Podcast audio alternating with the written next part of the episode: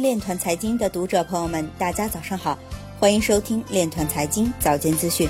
今天是二零一八年十二月三日，星期一，农历戊戌年十月二十六。首先，让我们聚焦今日财经。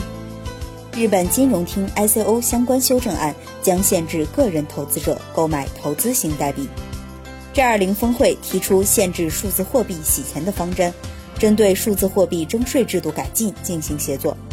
上海市习近平新时代中国特色社会主义思想研究中心表示，区块链与人工智能共同推进智慧社会发展。中国互金协会会长李东荣近日表示，有些机构正探索利用区块链技术实现扶贫资金透明使用。纽约时报表示，区块链技术可解决珠宝不透明供应链问题。奥本聪将推出改变游戏规则的 Midnight。郑州银行董事长近日表示，开展区块链等技术研究实践，打通商贸物流业务痛点。意大利法院拒绝一家使用加密货币的公司进行注册。威神表示，IBM 的区块链是一个浪费时间的待定项目。Galaxy Digital 创始人表示，加密采用最早将在明年获得更广泛的使用，将大力投资此领域。今日财经就到这里，下面。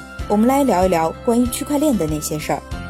根据科技日报近日消息，在长沙召开深化合作创新、助推香港繁荣对接交流会上，湖南省产业技术协同创新研究院、湖南通讯服务有限公司与香港应用科技研究院三方共建的区块链技术应用联合实验室正式揭牌。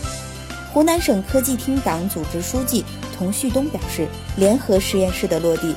有助于促进香港先进技术成果和管理模式向内地纵深应用和转化，希望以实验室为中心，构建湖南省区块链产业生态圈，并建设一批具有动力的示范工程。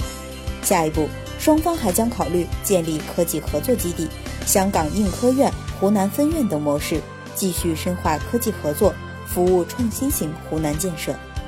以上就是今天链团财经早间资讯的全部内容，感谢您的关注与支持，祝您生活愉快，我们明天再见。